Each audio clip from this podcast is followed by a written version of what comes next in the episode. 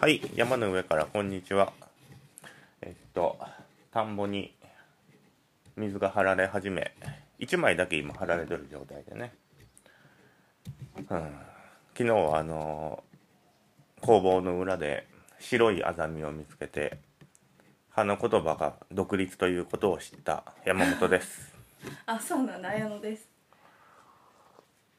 一一輪だけね白かったのよ。ピンクそうそうのアザミしかピンク薄紫とピンクが混ざったようなアザミしか見たことがなかったけど白い。うん。うん。あれはじゃけん狩らずに取ってあるけんね。ああ、そういう花言葉なんだね。独立っていう花言葉らしいよまあ普通のアザミもトゲトゲで独立じゃあ独立だけどね普通のアザミの花言葉はちょっと分からんけど白アザミは独立っていう花言葉らしいですああ、そうなんだね。うんえっとね今日ははい。あのこのポッドキャストのね裏テーマみたいなやつをちょっとへうえ。ん。いつもなんかしたりする時にあの裏テーマを決めるのが好きなんよ。うんなんかやるときにこれはなんかなんて言うんだろう表向きにはっていうかこういう感じだけど裏で自分だけのテーマっていうか特に言わんようなテーマがあ照るんだけど。まあそういうのもあるんだけど、うでもなんて言うんだろう、まあ、テーマっていうかうん。このポッドキャスト自身は俺はこうなんて言うんだろう。あのうん。まあ遊びの純然たる遊びみたいな感じでやりたいなと思ってでそうなってくると別にこうこれでなんていうの話がうまくなるっていうのもなんかペラペラこうスムーズに話すとかっていう方向ではあんまり興味がなくて。うん。うん、だけどなんか普通にこうなんて言うんだろうねまあ情緒を伝えたいみたいなこと言おったけんまあその拙いなら拙いでいいかなって言ってそんなにこう向上心みたいなのはないんだけどほんでもなんかいくつかチャレンジしとることがあってうん。でそれがまあ裏テーマであるんだけど、うん、まあ1個目の裏テーマは、はいまあ夫婦でやるっていうことがね1個のこうチャレンジではあるんよね。うーん。そうそうあのなんて言うんだろうね。夫婦で話し合うっていうののこうまあなんだかんだでこう難しいところはあるじゃん。難しいね当たり前が違うから。でなんか長く時間一緒にいると、なんかこう今現在で考えるってよりも過去に起こった出来事とかがうんあって、でそれで今よる言葉をこうその昔の言葉なりなんて言うんだろうね。現在で聞けな聞かなかったりとか。うんうんなんかそういうので話し合いをす夫婦で話し合って物事を決めていくっていうのがむず難しいけんね。だけどそれをこうなんて言うんだろうね、まあ、このここでなんかいろいろ話して決めるっていうよりもなんかうん単純にねこうちょっと話はそれるんだけどあの吉本龍明さんの家族の話みたいなのがあってうん。でいろんな時代の人は結構破天荒にいろんなチャレンジがあったんだってあの時代って。で家族をほっといて、まあ、仕事に専念してとかもうほんまに無視みたいな感じで、まあ、いろんな人がいろんな家族の形を多分チャレンジしよったんだけどそれを見てまあいろんなそういうチャレンジを見てきたけど結局どれも成功したようには見えんと。それは吉本バナナさんが話してたバナナさんが寄ったんだったっけな、あの美佐子千鶴さんとの対談でねそれは。うん。吉本バナナさんそうそうそうそう。その中で美佐子さんがその話をよってで結局家族はほんまにこう家族としての幸せを求めるっていうところにこう価値を置いたっていうかそこにこ家族としての幸せって何なのうだけどまあみんなが伸び伸びしてとかだけどみんながもうなんて言うんだろう。もう無視なんていうの子供を無視してとかっていう試みもあったけどまあ結局失敗しとるしだけど自分はまあその家族っていう単位で、まあ、幸せになるやり方を模索するっていうふうに言おったんだって。美佐子さんが？だけどその吉本龍明さんが酔ったっていうふうに美佐子さんが酔ったんだけど、うん。でうんまあそうなった時に何て言うんだろうね。このラジオでこう週に2日1日30分っていう時間をこう話す時間を設けるっていうので意外にこう家族関係っていうか、まあ、夫婦の関係とかもなんか新鮮な状態に保たれるかなっていう風ななんかのもちょっと思うんや。うーん。うん、だからなんか普段の話とまたちょっと違うじゃん。普段にこう話すっていうよりもまたちょっとこう思ったよとか 意外にこういうなんていう認識のズレがあるよねとかっていうのをこう向き合う時間ではあるじゃん。揉めはしないよね。うん。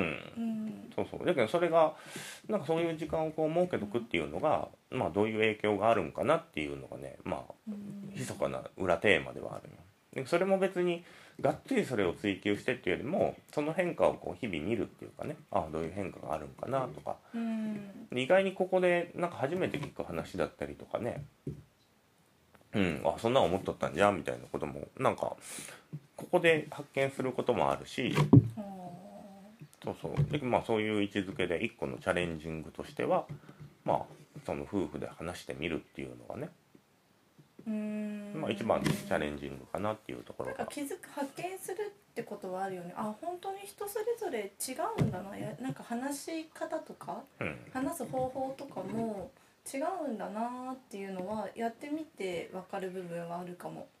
うん。ううん。ん、そうなんよ。なんか普通の日常とかと切り離した30分っていうのが週に2回あるっていう俺は認識なんだけど。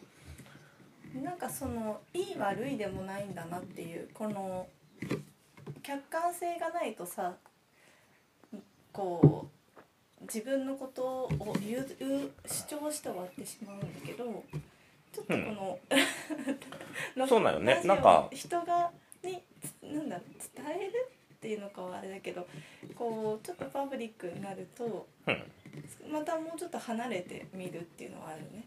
そうなんよ。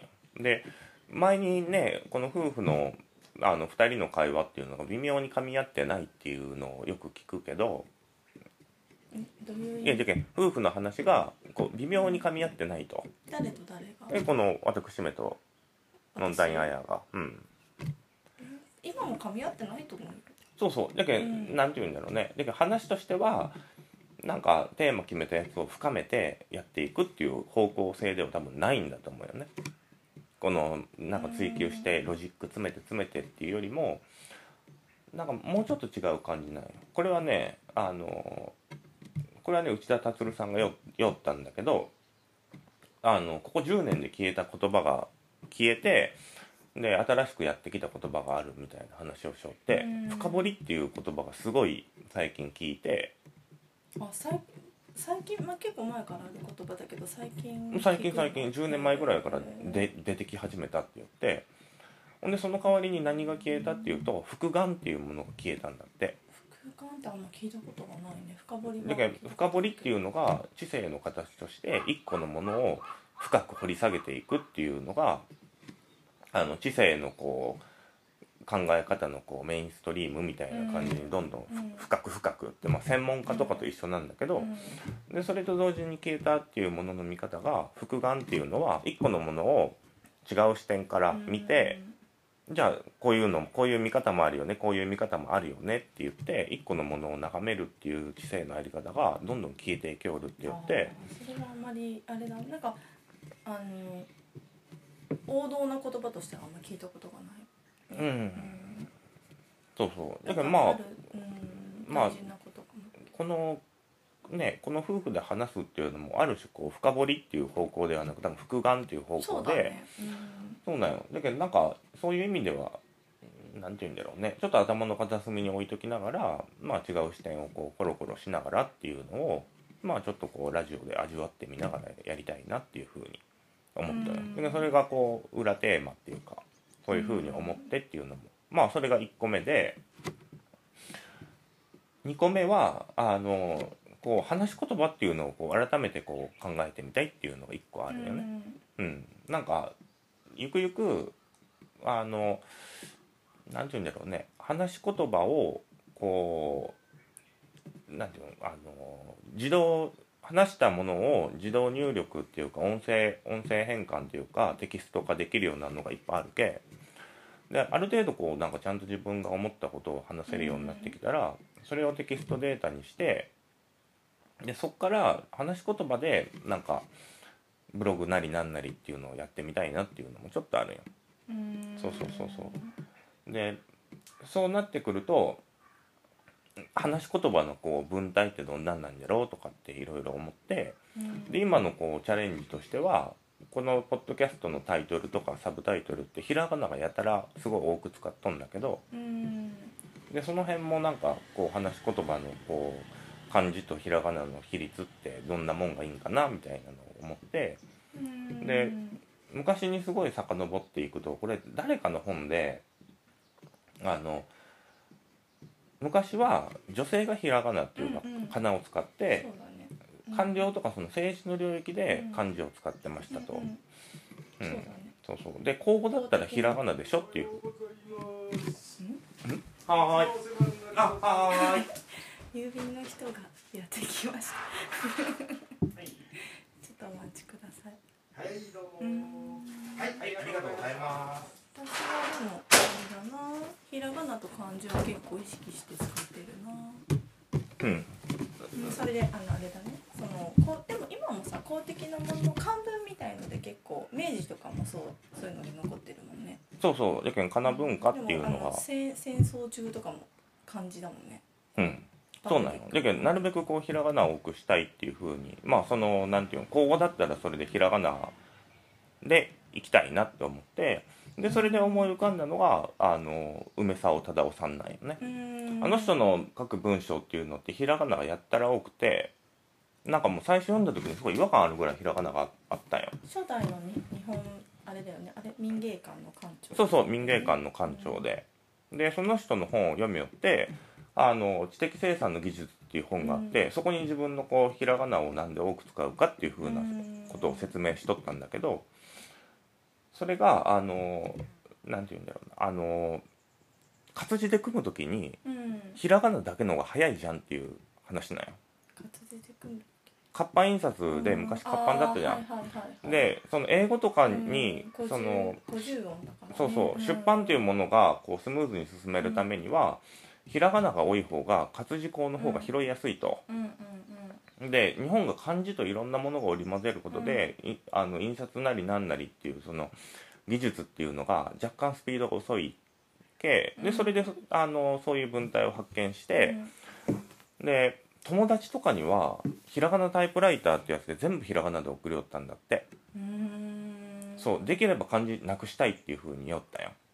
韓国みたいな感うじだね。んそうそう。でまあ別にこう私めがこう漢ひらがなをっていうのは、まあ、口語として話し言葉をこう文字に置き換えた時にひらがなが多めっていう方がなんか話し言葉としてのこう文脈があるっていうか、うん、なんだけどその極力あの漢字を使わずにひらがなをこう多くしたっていうののこう文体っていうかパッと見た時のこうなんていうのこうページの濃さっていうかなんかその辺は結構参考にしてやるよんですわ。あうんー。私は結構前から漢字の方がいいかなひらがなの方がいいかなっていうのは結構感覚的に気になるものが、漢字が多すぎると硬くなるし、うん。柔らかさっていう意味ではやっぱひらがなが多い方がなんだろうちょっとカジュアルになったり柔らかくなったりするからそういうのは結構意識的に使ってるかも。でなんか今このポッドキャストのタイトルとかを書くときに、まあひらがな多めっていうかまあ口語をどう置き換えなんかやるんかなみたいに書いてじゃあまたそれで仕事のホームページいじったりってなった時にやっぱりね漢字が多かったりとか全然違うんよね。でもさ漢字が多いと瞬時にわかるじゃん情報が、うん。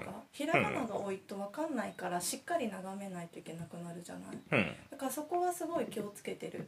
ひらがなが多い方が好きなんだけど漢字じゃないと伝わらんあのパッと見てわかんないってことがあるから、うん。パッと見てもものは漢字を多めにした方がうん。分かりやすくなるなっていうのはすごく思うんだよね。ひらがなが多い方が昔から、そうね。その辺のねあのまあ話し言葉を起点としてそこからテキスト化していくっていうのがまあ山本さん漢字の方が多い印象あるもんね。どちらかっていうと、まあ、漢字が多いっていうよりも印象的には、でもなんかいそうそうなんよね。いろんなやり取りとかを人としようってひ漢字はだんだん減ってきてるなって思うよ。うんうんうん、うん、なんか知らんけど。なんか漢字がどんどんどんどん減って。忘れてくしね改善ないと。うん。そうなんか ね。自動変換があるんだけど。うん。書けないじゃないか自分で手を動かしてないからうん。どんどん忘れてっちゃう。読めるけど忘れてっちゃうっていう、うん。でなんかその話し言葉を置き換えた時にじゃあどういう文章を組み立てるんかってなった時になんかいろいろそのなんていうの文字のこう濃さとかのビジュアルは梅沢さんをがすごくなんか、なんていうんだろうねそのイメージがあってでなんかこう交互のこう話し言葉を文章にするってなった時にうん。すごい昔から脈々とあるこう流れがあるんだけど言ったらこう老人と若者の青年の会話っていうのって昔から本になってきたじゃん。うん。でそれって多分こうラジオでその復顔っていう話とも通ずるんだけどなんかこう老人が若者に何か言って若者がそれを理解できんくてその老人にこう、うん。じゃあどういうことなんですかってまああの嫌われる勇気とかもそうだけじゃんマーク・トゥウェインとかもそういう老人との本書いてるし俺大学生の時に好きだったのがなんなんて本だったかな飛んだな。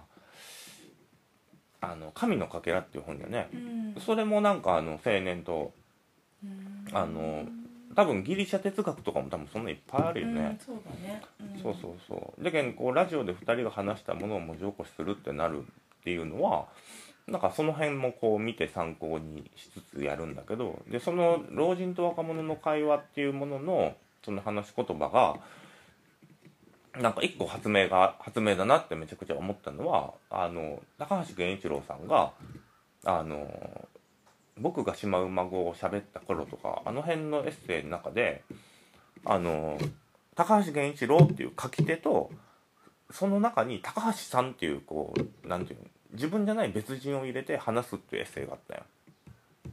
でそれがなんていうんだろうね。一個のこうエッセイの中に複合的な視点をいけると自分が何か文章を書いた時にいやそれはでも違ってどうこうでって書いたらまどろっこしいんだけどでもそこで高橋さんっていう人がいやそれはそういう見方あるじゃないですかっていうことでなんかこうエッセイの中にこういろんなこう白黒じゃないグレーゾーンがどんどんどんどん浮かび上がってくる。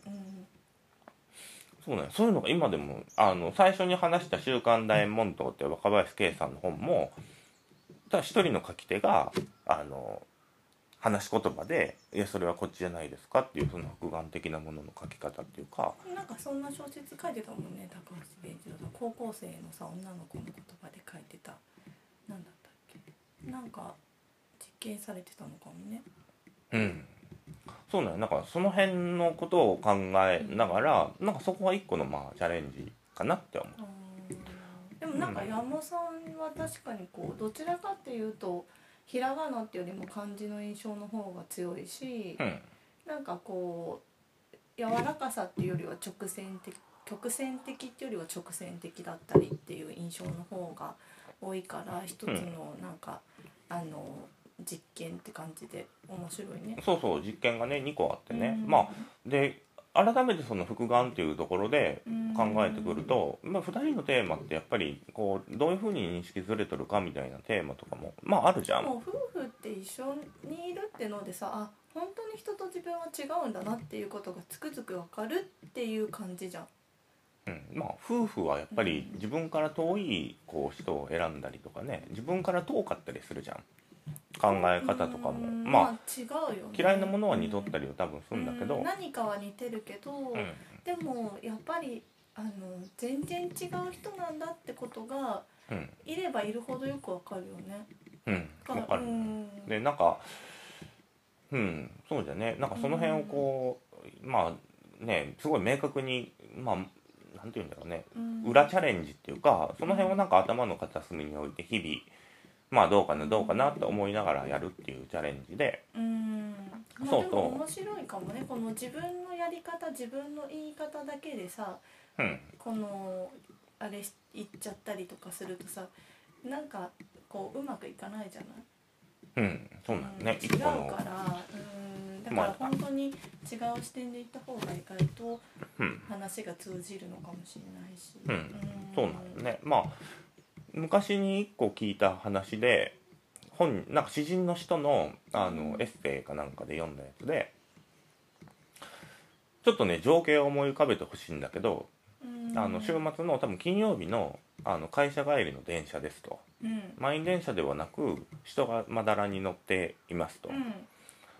うん。であのまあみんな疲れてっていうかまあもう明日休みだみたいなちょっとこう緩いムードがで車内に漂ってますと、うん。でそんな中を多分電車で誰かがねあのジュースを飲んだカンカンが転がりよる。うんでそれをみんな自分のとこに来るんだけどみんななんか「ああ来た」って言ってポンって蹴るんよ。うんうん。ほんでいろんなとこにあの車内のカンカンがコロンコロンって蹴ってまた違う人がコロコロコロってきたら蹴ってねそれで自分のとこにやってくるっていうエッセイなんだけど、うん今その情景を浮かべた時に自分がその電車に乗っとるってなってくるとそのそれどう感じる？うーんなんだろう。今の自分ああどうだろうね。なんかまあ普通に拾ったりとかしそうだけど、うん。なんかこういくつもあるんだっけ？そのカンカンが。一個一個。1個なんだ。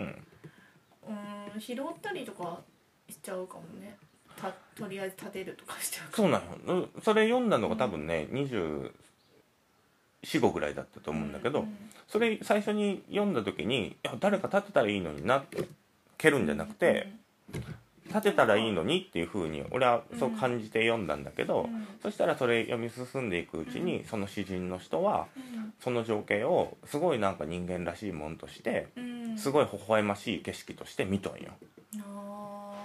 そうそう。で読んでってなんか急にこうなんか立てたらいいのになって思っとったものがこうそその出来事をなんかなんかいい景色っていうか人間らしいっていうかうん。そういうものそういう眼差しで見るっていうのがねなんかすすごいこう新鮮だったっていうかあそういう風にあ全然違う。そうそうそうなんよ。うんそうなんよ今ならねまたなんかそういう感覚っていうのもわかるんだけどだからあのあのエッセイ読んだ時に結構ねああそういう人もいるんだなみたいな、あそういう見方もあるかなっていうのがね、うん。ちょっとなんか発見だったけどね。うん。そうそう。って感じかな。まあそんな感じで、まあこのポッドキャストはね もちぼしと。一応今日15回目だけどね。なんか5回おきぐらいにちょっとなんかあのこういう風にやってますとかいろんなことをこうちょっと5回ごとぐらいに振り返りっていうのもなんかいいなと思ってね、うん。そうそう。まあ今日はなんか振り返ってる気するけど。うん。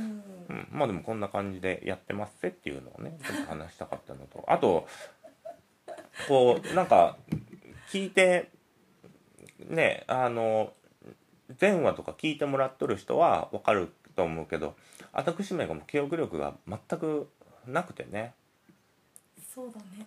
うん。何でももうすぐに忘れてほとんど何でもではないけど。何でもではないんだけどほとんどすぐ忘れるっていうか、うん。全然覚えてないけなんかもうこの何ていうの多分情報のミス情報の全然違うことを伝えといたりとかも多分あると思うよね。う んそうだね。うん。うん、結構。私もだけど そうそう。だけどなんかその辺のファクトチェックとかしだすと結構なんか話せなくなっちゃう。しんどくなるっていうかねやりょうってなんかハードル上がるし。だけどまあちょっと話半分で聞いて そんなんもあるなぐらいのテンションで聞いてもらえるのがいいよ一番ねいいね。そうだね。これ毎回断りたいじゃ断りたいんだけどそれ毎回断るのもね。だけど一応なんかね第15回目で。はい。そうだよね。あとはまあ何て言うんだろうねラジオとか、まあ、文章とかもそうなんだけど今っていろんな情報が残るじゃん。うん、だけどなんかまあこれで話した件って言ってあのーこれは今思うことっていうことでまた明日にはねまた考え方も変わっとるかもしれんっていうねああなるほど、ね、そうそれもねうん大事なことなんよね。それは続いてる形状記憶させてしまうようなとこがあるからなるほど、ね、そうこうこう話したらあなたはこう考えてんでしょって言われたらなんか自分が話したことにちょっと縛られるじゃん。うーんそれやっちゃう時あるわ、だけどそれもねあうのん、うん、また明日になったら多分感じ方も考え方も変わるしまあ明日と言わずにまあね1年後とかって多分全然変わっとるけどねもう。うん。だけどまあその辺のことは、うん、自分がいたことを自分分が縛られちゃう時ってあるもんね。うんあるある。だけど俺多分話した内容もすぐ忘れるし。だけど多分、うん。まあずっと同じ話をしていくんかなとは思うよ。忘れて、またこのテーマかみたいになるとは思うけどまあでもそれがね自分だしね、うん。うん、っていうわけではい。やっていきたいと。今日は清志郎の本がちょっと手元にないけじゃあうんこれで。これで終わります。はい、ありがとうございました、はい。ではでは